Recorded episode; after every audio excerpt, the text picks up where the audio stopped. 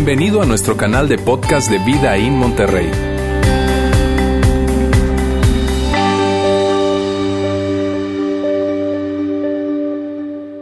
Hoy iniciamos una nueva serie, nuestra serie Ven a ver y, sabes, si probablemente es la primera vez que tú estás con nosotros, te explico rápidamente, una serie tiene que ver con un tema que abordamos y lo vamos desarrollando poco a poco, domingo a domingo, y eso es lo que hacemos en cada, en cada serie. Ahora, esta serie en particular para mí es, tiene algo especial, porque esta serie tiene que ver todo con nosotros como iglesia, como vida in. Así es que por eso me emociona especialmente esta serie que vamos a tener a partir de ahora y durante las próximas tres semanas más. Ahora, fíjense bien, hoy antes de, antes de entrar en el tema como tal, yo quiero, yo quiero empezar con una pregunta. Una pregunta que, que normalmente nos hacen y me hacen a mí cuando, cuando vienen a la iglesia y, gente que se acerca. Eh, y, y, esta pregunta, fíjate, ¿por qué, por qué es importante esta, esta pregunta?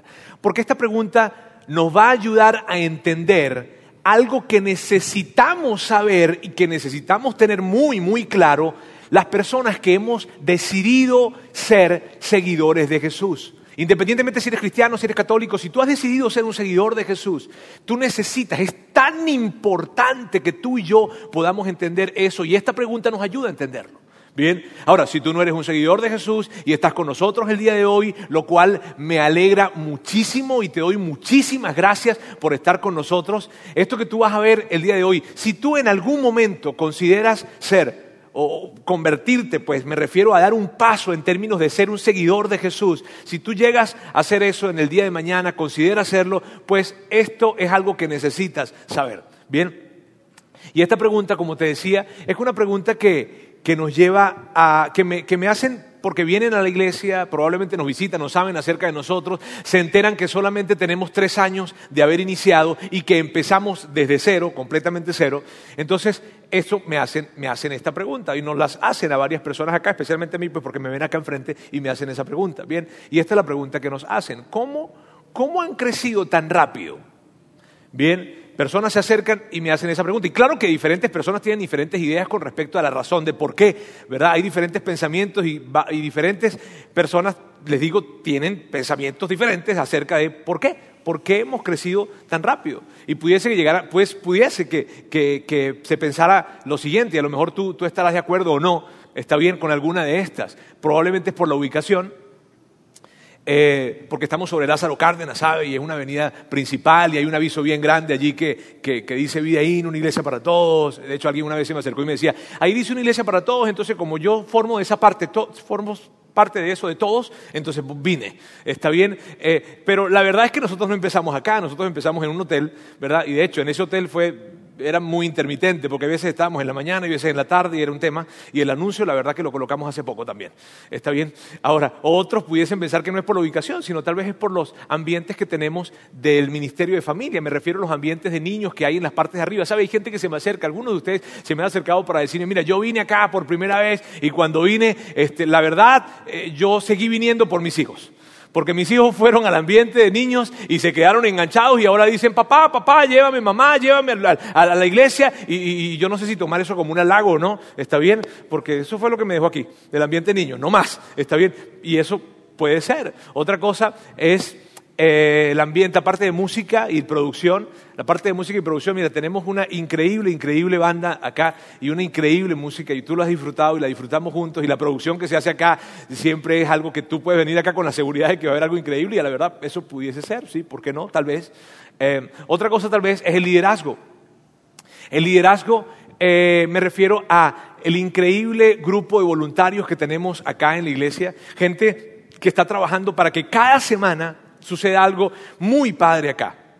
Gente que está coordinando en la parte de atrás las reuniones, que está coordinando a, los voluntarios que tenemos eh, recibiéndoles a ustedes, gente que está coordinando y desarrollando el ambiente de los niños en la parte de arriba, gente que está trabajando con los grupos pequeños, con los grupos de vida en la semana, eh, que trabaja con la red de cuidado, que, en fin, un grupo increíble de gente que está haciendo posible esto y coordinando para que todo esto suceda. Y bien, puede ser, sí, tema de liderazgo, probablemente. O probablemente tiene que ver con la comunicación.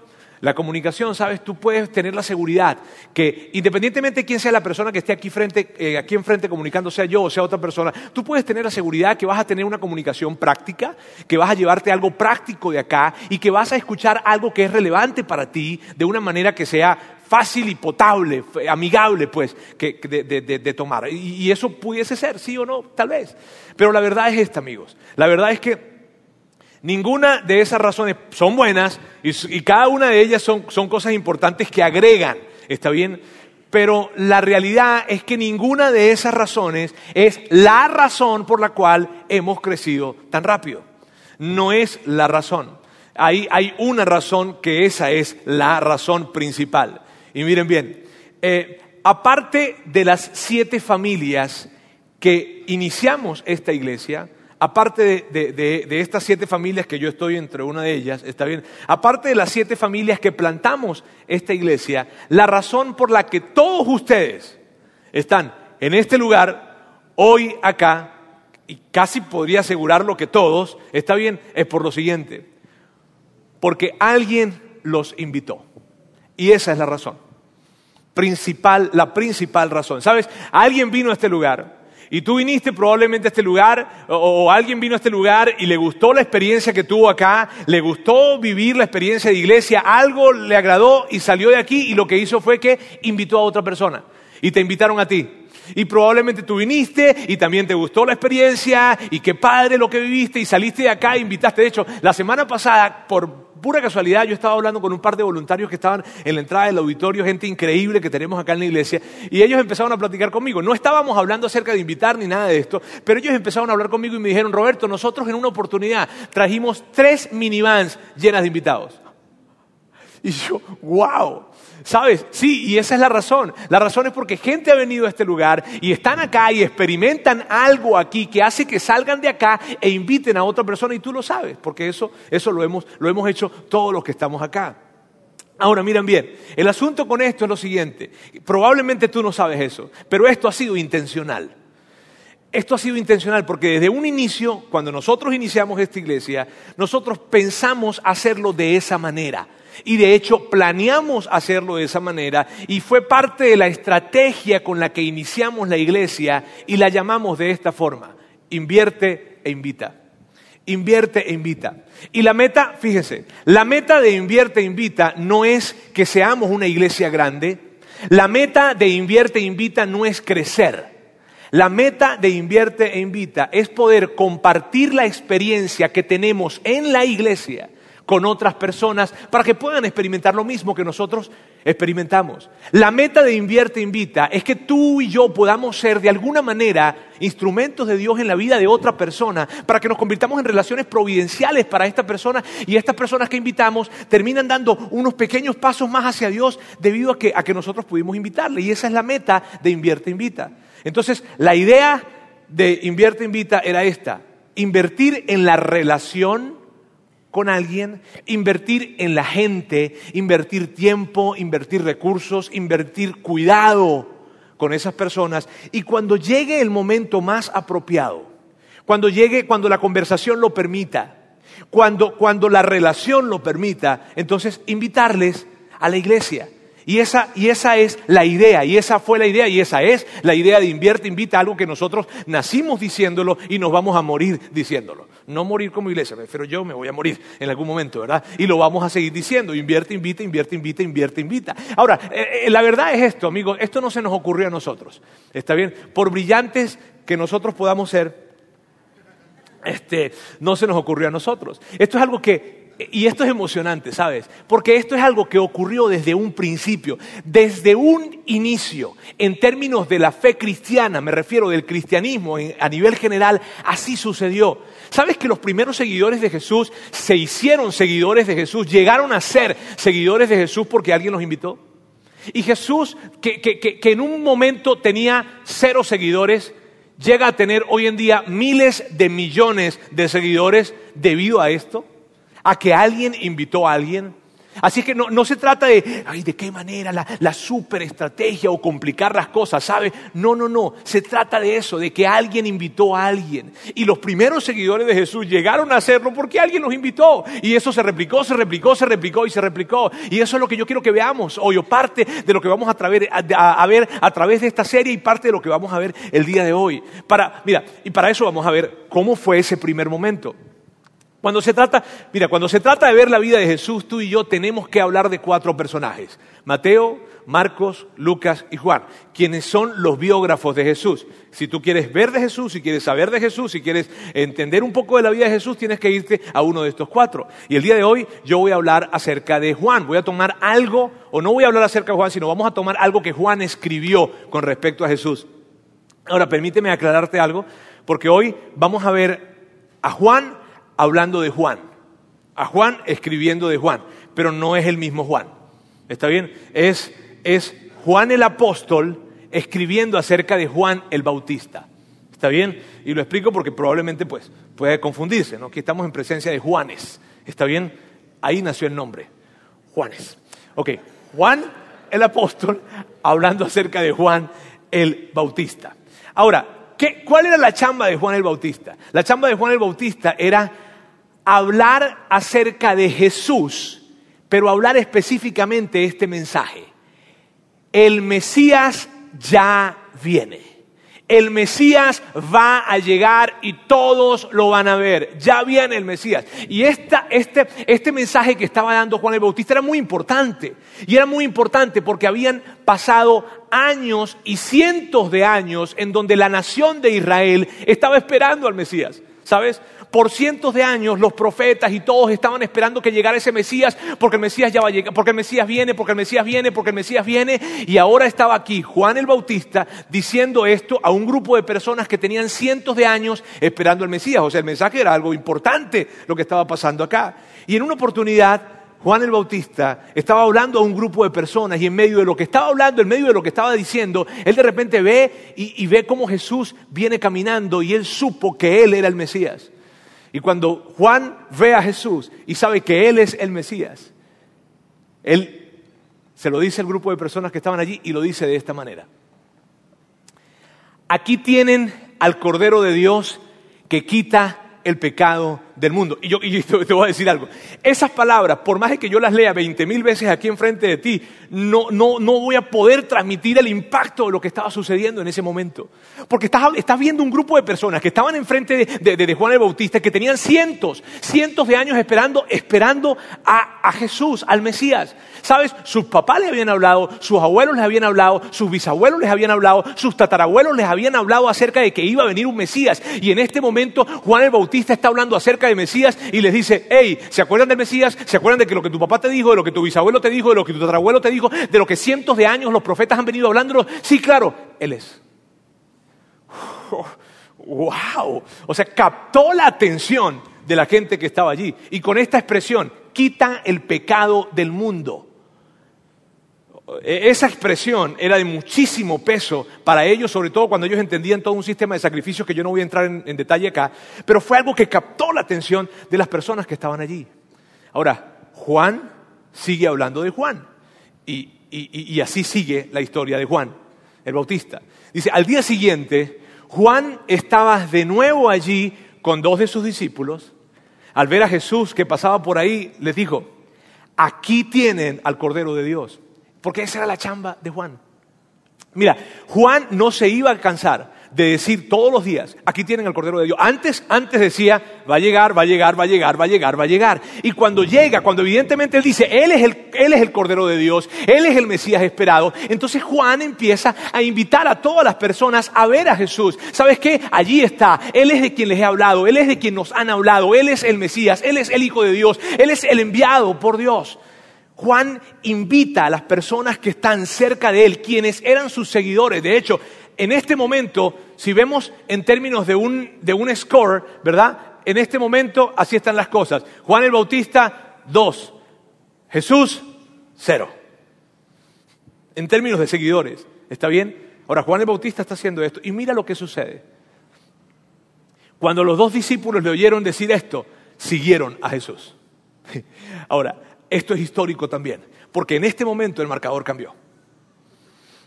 Ya no vamos 2 a 0 en términos de Juan el Bautista 2, Jesús 0. Ahora, Juan el Bautista 0 y Jesús 2.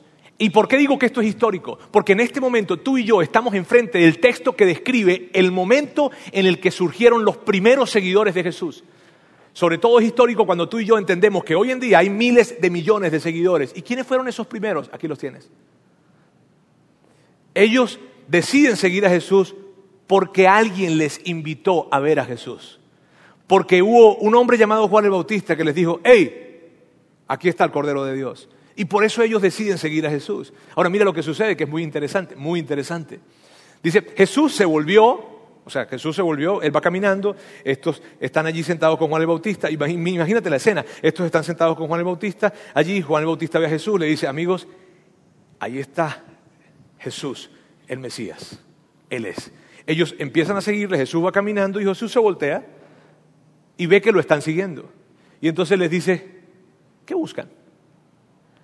Y ellos le contestan, Rabí, ¿dónde te hospedas? Rabí, que significa maestro. Ahora, y sabes, esto puede ser medio extraño, ¿verdad? Porque tú dices, ¿qué buscan? ¿Y dónde te hospedas? O sea, de, de hecho, de hecho, hoy en día, si tú si te dicen, si te hacen esa pregunta a alguien que tú no conoces, imagínate, ¿dónde te hospedas? Como así como que, ¿por qué? ¿O qué? ¿De qué? hasta miedo te va a dar, probablemente, ¿cierto? Pero lo que estaba pasando allí era lo siguiente. Jesús voltea y les dice que buscan. Y ellos lo que le están diciendo es, Jesús, ¿tienes tiempo? ¿Tienes tiempo para escucharnos? Porque sí, claro que estamos interesados en seguirte. Claro, claro que queremos, claro que queremos hablar contigo, pero tienes el suficiente tiempo porque es que en el camino, sabes, te vamos a interrumpir tu camino. Más bien, ¿dónde estás? ¿Dónde te hospedas? Y, vamos, y, y te contamos. Y la respuesta de Jesús es increíble. La respuesta de Jesús es esta. Vengan a ver. Vengan a ver. Y por eso esta serie se llama Ven a ver. Porque la respuesta de Jesús, cuando un grupo de personas quieren seguirle, cuando un grupo de personas de alguna manera tienen un interés en Jesús, pequeño o grande, cuando un grupo de personas está tratando de seguir a Jesús, la respuesta de Jesús no fue, ven y te explico, la respuesta de Jesús fue, ven a ver. Y lo que sucede sigue siendo emocionante. Mira lo que sucede. Lo que sucede es, ellos fueron, pues, y vieron dónde se hospedaba. Y aquel mismo día se quedaron con él. ¿Sabes, sabes, qué, ¿Sabes qué representa esto? Que ellos van con Jesús, saben dónde se hospeda Jesús, pasan tiempo platicando con Él y si la experiencia hubiese sido mala, se hubiesen ido. O sea, si la experiencia de haber pasado tiempo con Jesús, si la experiencia de haberle seguido, si la experiencia de haber estado con Él hubiese sido mala, ellos se hubiesen ido. Pero ellos se quedaron. ¿Y sabes qué es increíble? Que no tan solo se quedaron esa noche, sino que pasaron el resto de su vida siguiéndole a punto de que inclusive ellos dos murieron como mártires. No siéndolo. No es que tú vas a una universidad, ¿cómo soy mártir? ¿Cómo ser mártir? No, no, no, no. Ellos decidieron seguir a Jesús. Viven una experiencia con Jesús y como la experiencia es tan buena, ellos deciden quedarse con Él. Ahora, la historia continúa y sigue siendo emocionante porque estamos viendo justo el momento en el que se va desarrollando esta fe o este nuevo movimiento del cristianismo. Y esto es lo que sucede. Andrés, que era hermano de Simón, Pedro, más conocido como Pedro, todos conocemos más rápidamente al apóstol Pedro, era uno de los dos que al oír a Juan habían seguido a Jesús. ¿Sabes? ¿Te acuerdas cuando, cuando, cuando leíamos el texto que decía que Juan el Bautista tenía dos discípulos? ¿Lo recuerdas? Bueno, uno de ellos se llamaba Andrés. Uno de ellos era Andrés, el hermano de Simón Pedro. Y esto es lo que sucede con Andrés. Andrés encontró primero a su hermano Simón y le dijo, hemos encontrado al Mesías, es decir, al Cristo. Luego lo llevó a Jesús. Mira esto. Sabes, tú y yo nos podemos identificar con eso. Porque ¿qué es lo primero que tú y yo hacemos cuando vamos a un buen restaurante? Cuando vamos a ver una buena película, cuando vamos y conocemos a alguien increíble, cuando comemos una comida súper rica o cuando fuimos de vacaciones a algún sitio espectacular. ¿Cuáles son esas una de las primeras cosas que nosotros hacemos?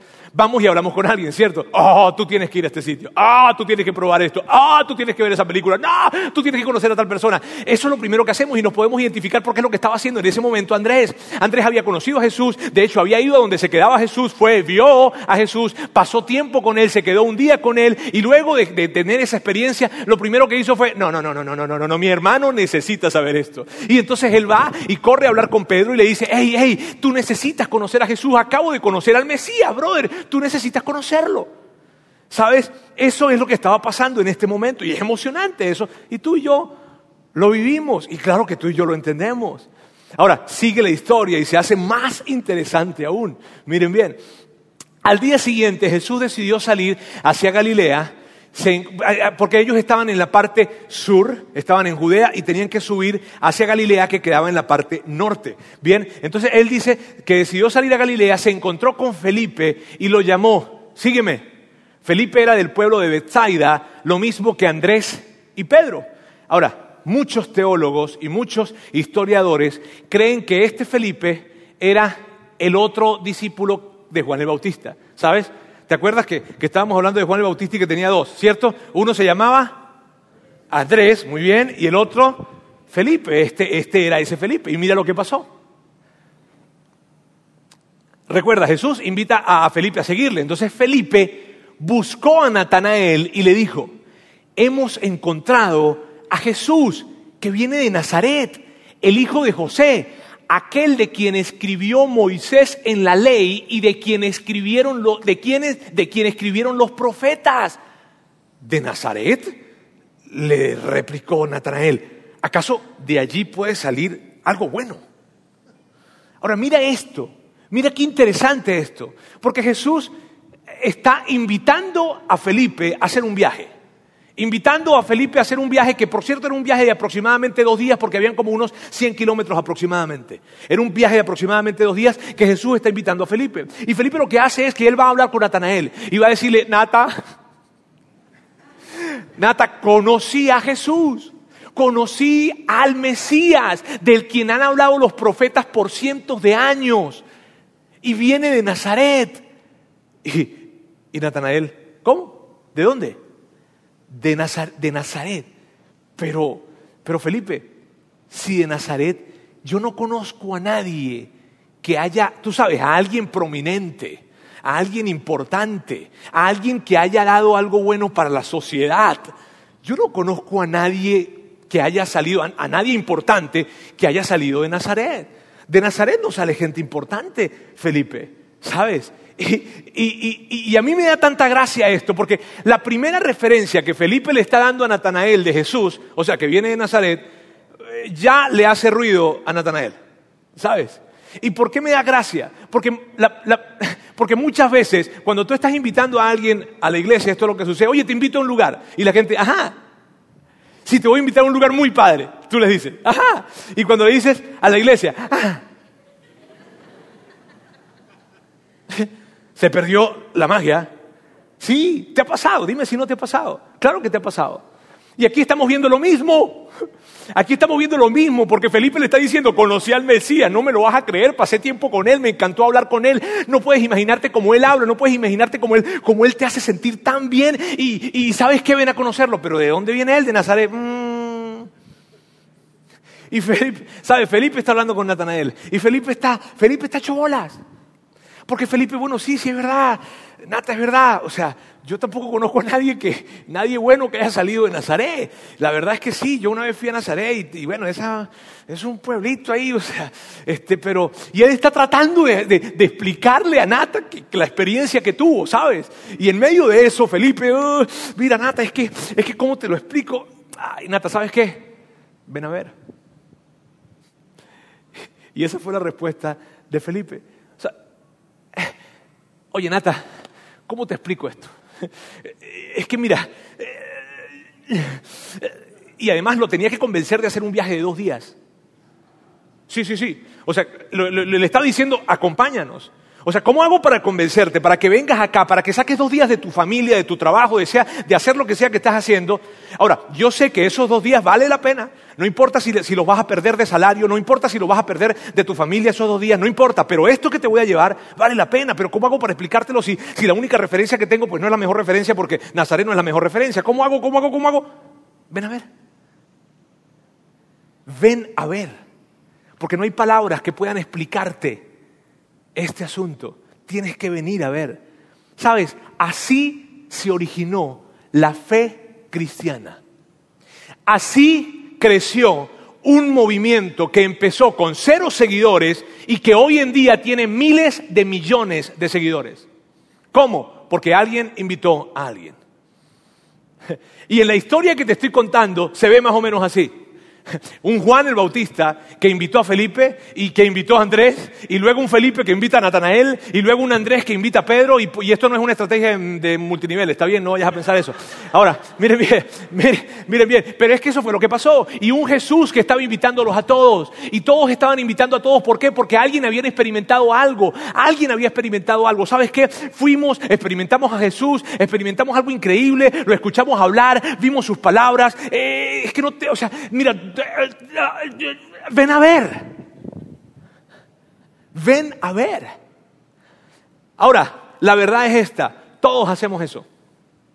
Todos nosotros hacemos eso.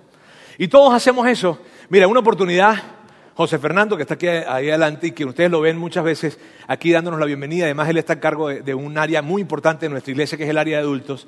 Él, él me, habla acerca de un restaurante al que fue. Me dice, me dice, no, este restaurante está increíble.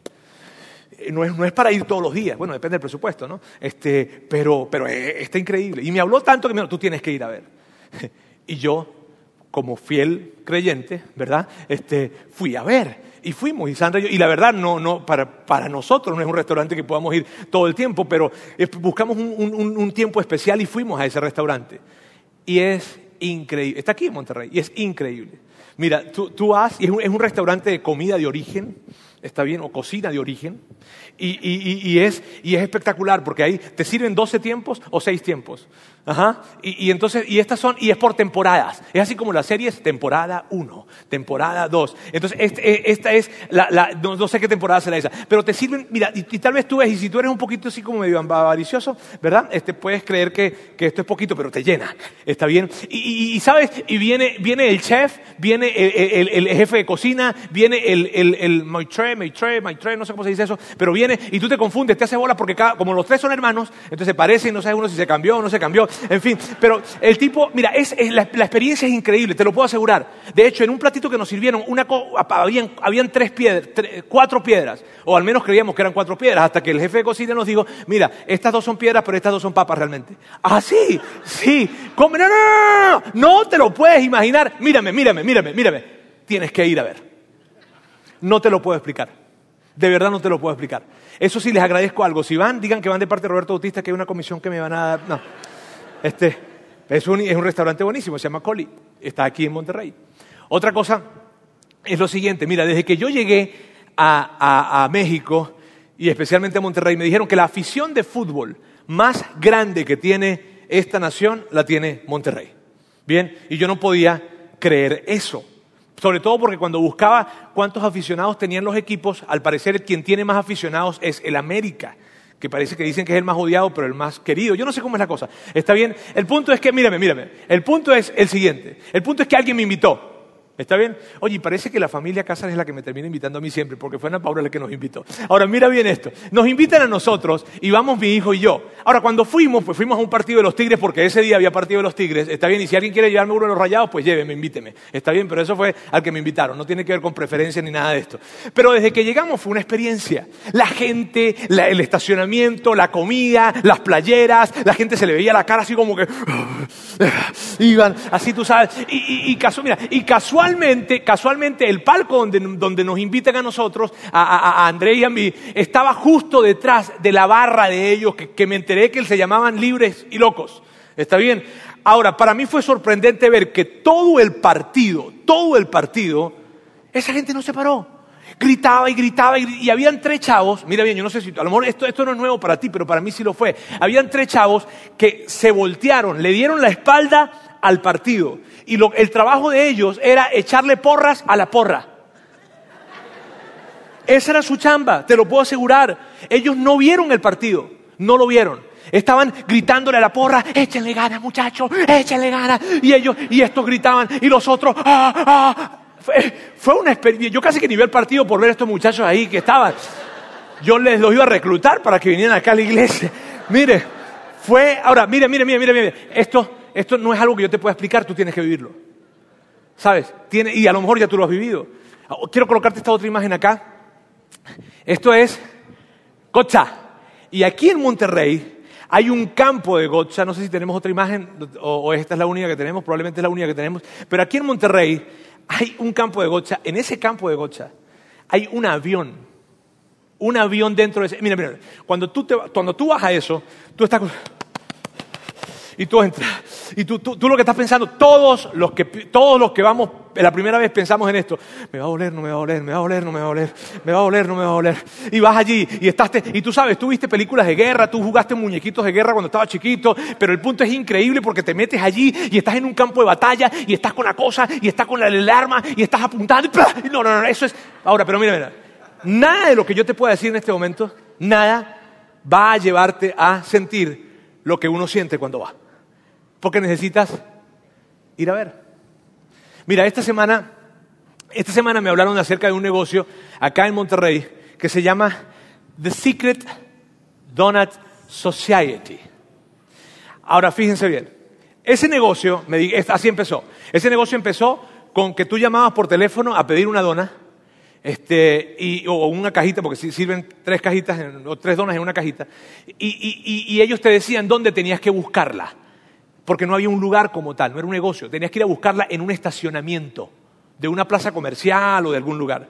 Y entonces ellos llegaban, te colocaban la cajita, si haz de cuenta, ahí los chavos que trabajan, los dueños, en fin, se escondían y tú llegabas como que, ¿será esta? Este, y abrías, ah, sí, sí, y entonces agarrabas increíble la experiencia. Ahora, a tal punto le fue bien a esos muchachos que ahorita ya tienen sus negocios, sus lugares, me refiero. Y yo fui esta semana. Yo fui, yo fui esta semana ya. Ahora, tú llegas y no hay ningún anuncio. No dice Donuts, The Secret Donut Society, nada de eso. Tú llegas y entras y ni sabes si entras o no entras, porque no, no, no, sabes qué hacer. Es como un pasillo. Total de que entras, cuando entras no hay nada, hay una pantalla en donde hay un menú y aparece el menú de las donas, que son esas, y empiezas a ver, y de repente hay, un, hay como un interfón por ahí y dice, ¿cuál es su pedido? Eh, bueno, yo quiero esta, esta, en fin. Ah, ok. Yo espero ver a alguien, sacan una caja, me, me dicen, es tanto. Te lo colocas y después te dicen, su pedido está listo, continúe.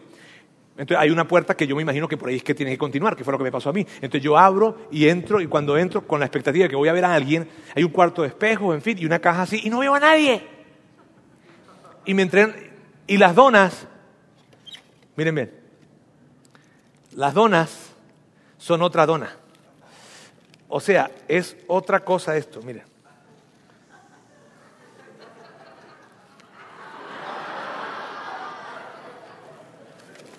No, no te puedes imaginar.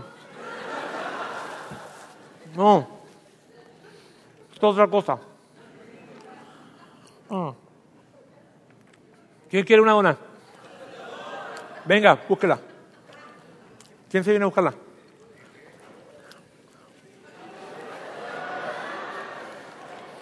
Una sola, una sola, una sola, una sola.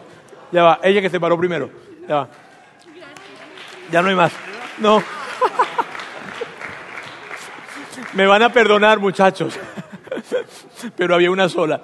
Nada más hubo presupuesto para eso. Este, mm, mira, tú te puedes... Mm, perdón. Este, es increíble este asunto. Ahora, ¿sabes qué? Por más que... por más que, de que yo trate de explicarte esto, no te lo voy a poder explicar. No te, yo no te puedo explicar qué tan sabroso se siente esa dona. No te lo puedo explicar. Tú tienes que comerlo, ¿cierto? Eso fue lo que pasó con los discípulos. Eso fue lo que pasó. Sabes, ellos estaban enfrente de Jesús, escuchando al mismísimo Jesús, escuchándolo hablar, teniendo la experiencia de estar con Él, experimentando su perdón, su aceptación, experimentando algo increíble allí. Y, cuando trataban de explicarle eso a su familia, a sus hermanos, a sus padres, a quien sea que tuvieran ahí enfrente, cuando trataban de explicarlo, ellos terminaban con esta expresión, ven a ver. Porque, porque no tengo manera de explicártelo bien, porque, porque sabes la experiencia que estás ahí, cuando estás enfrente de Él, la aceptación que experimentas, el perdón que experimentas, la esperanza, o sea, lo que yo experimento cuando, y lo que hemos experimentado al frente de Jesús Era lo que decían los discípulos, no es algo que yo pueda explicarte, ven a ver. Y es que ellos descubrieron algo.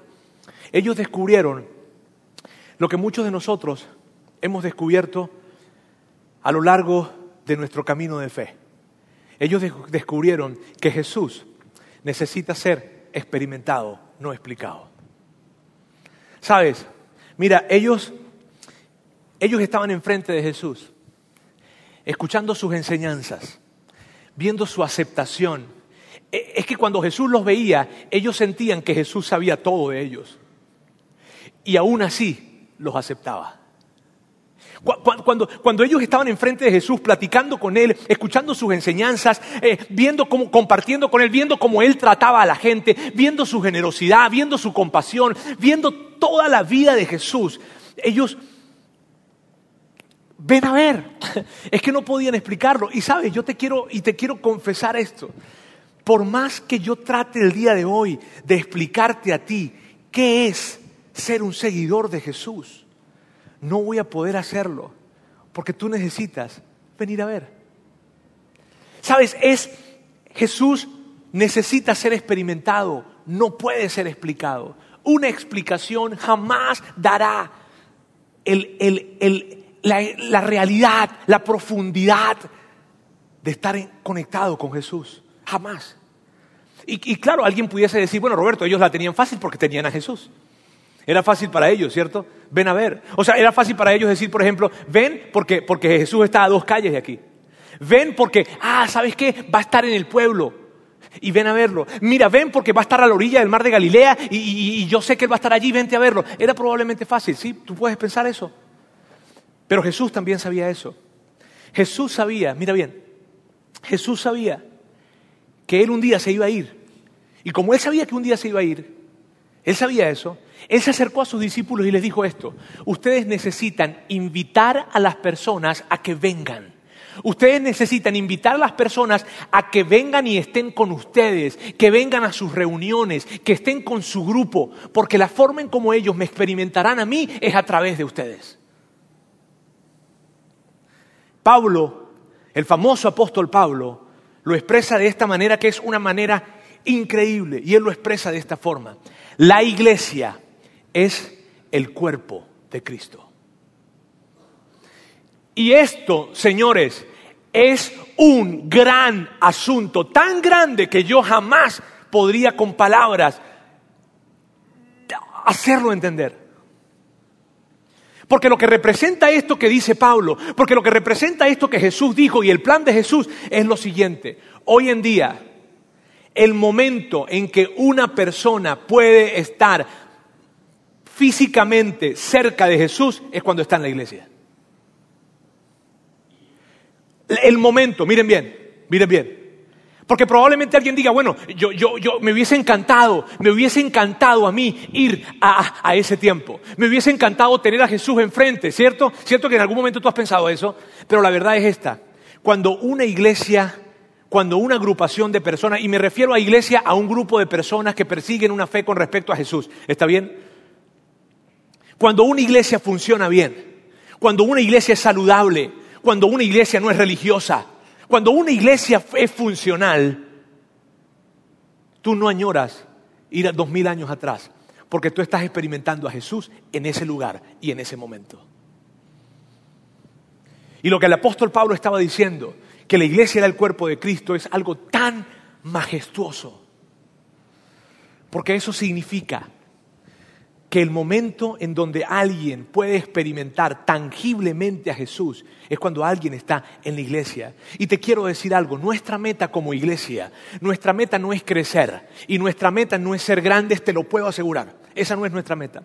Nuestra meta es que la gente pueda experimentar a Jesucristo que la gente pueda experimentar a Jesús, tener la experiencia de, sentir a Jesús, de sentir su generosidad, su aceptación, su amor, su cuidado, su compasión. Y eso solo será posible, y mire cómo lo digo, solo será posible cuando vienen y ven. Es tan increíble esto, ¿sabes? Por eso nosotros trabajamos duro. Y trabajamos duro para, para, para hacer una iglesia saludable. Por eso trabajamos duro para ser funcionales. Por eso trabajamos duro para no ser religiosos. Por eso trabajamos muy duro para crear ambientes irresistibles en donde las personas se acerquen y sigan viniendo y sigan viniendo y sigan viniendo y entonces lleguen a conocer y a experimentar a Jesús. Su generosidad, su amor, su cuidado, su compasión. Pero lo podrán experimentar solo si vienen y ven.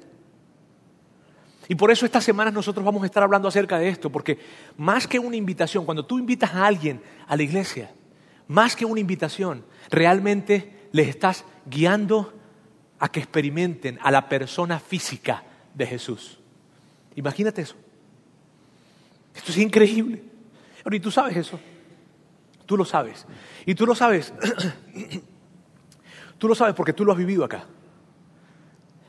Tú lo sabes porque, porque tú viniste acá y tú viniste un día y, te sentaste y viniste con muchas reservas y viniste con muchas dudas, pero te acercaste y viste que las personas se paraban y cantaban y tú te paraste y, la primera vez no cantaste. Pero después viniste y como que... Ah, mm, ah, ah, ¿Y sabes qué ha pasado? ¿Y sabes qué me da alegría a mí? Decírtelo a ti que tú lo has vivido. Tú has empezado a sentir que cuando tú estás acá y estás cantando las canciones, algo está pasando. A ti te dan ganas de llorar y no sabes por qué. Tú tienes problemas en tu casa, tienes un problema enorme, pero sientes que cuando estás en este lugar y cuando estás cantando a Dios y cuando estás acá, pareciera que el problema se fue. Y sientes una paz tan grande. ¿Sabes por qué? Porque estás experimentando a Jesús. Es, increíble esto. Y, lo que hizo fue que siguieras viniendo que siguieras viniendo y que siguieras viniendo y que probablemente ahora, probablemente las cosas no han cambiado alrededor de ti, pero dentro de ti sí. Probablemente las tensiones siguen, pero ahora tú vienes hacia adelante con esperanza y sientes que vas acompañado o acompañada por alguien. Ese alguien es Jesús. Y algo, te, algo pasó tus hijos, algo, algo pasó y lo experimentaste en este lugar. Y, mira bien, y, yo, y, yo, y, ahora cuando, mira, cuando jamás, jamás para ti la iglesia estaba en tu conversación, cuando jamás tú decías que la iglesia estaba en tu agenda, ahora tú en la semana estás sintiendo una pequeña ansiedad para que llegue el domingo, porque tú quieres que el domingo llegue. ¿Y por qué? Es que quiero ir a la iglesia. ¿Cuándo? Eso nunca sucedía. Pero ¿sabes cuándo empezó a suceder?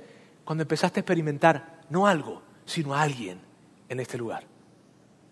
Y no es el único lugar, ¿está bien? Estoy hablando de la iglesia en general. Cuando la iglesia es funcional, cuando la iglesia es saludable. Y si yo te preguntara, ¿estás enojada con la persona que te invitó? ¿Estás enojada con la persona que te invitó a este lugar? Tú me dirías, no, no, no, claro que no. Estoy tan agradecido con él o con ella. Estoy tan agradecido que me hayan traído, estoy tan agradecido inclusive que me hayan mentido para traerme a este lugar. yo recuerdo una persona que me dijo, ¿sabes qué, Roberto? Tengo invitando a alguien y siempre le digo, vamos, vamos, vamos, vamos, pero ya sé, ya logré que, que, venga. ¿Y cómo fue el arreglo? Le dije yo, le dije, te prometo, te prometo que nunca más te vuelvo a invitar, solamente ve una vez. Ve una vez solamente. Y te prometo que no te vuelvo a invitar, no te vuelvo a fastidiar. Esa persona vino, y vino, y vino, y se quedó y ahora está sirviendo en uno de nuestros ambientes de niños. Mira, yo sueño con esto. Yo sueño con que con que más personas conozcan a Jesús. Pero no conozcan la religión, no, no. No es que conozcan reglas, no, no. Yo, yo sueño con que más personas experimenten a Jesús, lo experimenten, ¿sabes? Cuando yo escucho historias de familias que se están divorciando, niños que tienen 8, 9, 10, 11 años sintiéndose culpables porque sus padres se han separado cuando veo el trato entre las familias, la disfuncionalidad en algunas familias, cuando veo las personas con sus manos cerradas, incapaces, sin ser capaces de abrir sus manos, porque de alguna manera sus corazones están heridos. ¿Sabes? Esto es lo que yo, esto es lo que yo hablo con Dios, Señor, si tan solo te conocieran. Si tan solo te conocieran a ti, sus vidas serían otras. Habría esperanza para ellos. Y ese es mi gran anhelo y, mira, tú y yo tenemos una increíble oportunidad en esta ciudad, porque aquí hay cientos miles y cientos de miles de personas que aún no han conocido a Jesús, que aún no tienen una experiencia con Jesús. No me refiero a una experiencia con, algo místico, no, una experiencia con Jesús en términos de algo tangible. Personas que no conocen a Jesús, que probablemente conocen una religión, pero no conocen a la persona de Jesús como tal. Y tú y yo tenemos una increíble oportunidad. ¿Cuál? La de poder invertir en la vida de ellos e invitarles a que vengan y vean. Y a que experimenten a Jesús. Tú y yo tenemos esa gran oportunidad en este lugar. Y cuando tú ves a alguien que su vida fue cambiada y que ahora tiene esperanza cuando no había, y que todo fue porque tú te atreviste a invitarle, eso no te lo puedo explicar, lo que uno siente en su corazón. Y si es la primera vez que tú estás con nosotros, mira bien, ya, ya escuchaste cuál es nuestra agenda oculta, ya escuchaste cuáles son nuestros planes, ya los escuchaste. Y yo, sé que tú puedas estar un poco escéptico con respecto a esto. Un poco escéptico porque dices experimentar a Jesús. O sea que lo que yo viví hoy es experimentar a Jesús. Probablemente puedas estar pensando eso. Pero yo a ti solamente te quiero pedir algo. Esto es lo que te quiero pedir. Sigue viniendo. Sigue viniendo, por favor. Sigue viniendo. Y yo te aseguro, te aseguro algo. Que cuando pase el tiempo, si tú te continúas acercando y viniendo y viniendo y viniendo, tú vas a poder ver que Jesús no puede ser explicado, sino necesita ser experimentado. Algo grande sucede cuando la gente experimenta a Jesús. Y yo no te lo puedo explicar. Tienes que vivirlo. Y para que lo vivas, necesitas venir y ver, manteniéndote, siguiendo, en este lugar o en un grupo de personas que sigan a Jesús. Permíteme orar por ti. Dios, quiero darte gracias el día de hoy. Gracias porque, porque tú, sí es verdad que tú te fuiste, Jesús, pero tú dejaste la manera para que las personas te pudiesen experimentar a ti, te pudiesen experimentar tu amor, tu generosidad, tu compasión, tu misericordia, tu perdón. Tú, tú dejaste la forma en cómo la gente puede experimentarte y tiene que ver con tu iglesia. Ayúdanos a poder ser ese tipo de iglesia en la que la gente viene y te logra experimentar a ti. Ayúdanos también para poder ser una relación providencial para la vida de alguien, invertir en esa relación e invitarlo, porque, esa invitación tiene que ver con que puedan llegar a experimentarte en cuerpo físico a ti. Gracias Dios, porque nuestras vidas nunca más serán iguales a causa de que te experimentamos a ti. En el nombre de Jesús. Amén. Gracias por haber escuchado este podcast de Vida en Monterrey. Si deseas escuchar estos mensajes en vivo, te invitamos a que nos acompañes todos los domingos a nuestro auditorio. Para más información sobre nuestra ubicación y horarios, entra a vidainmty.org o síguenos en nuestras redes sociales como Facebook, Twitter e Instagram. Nos vemos la próxima semana.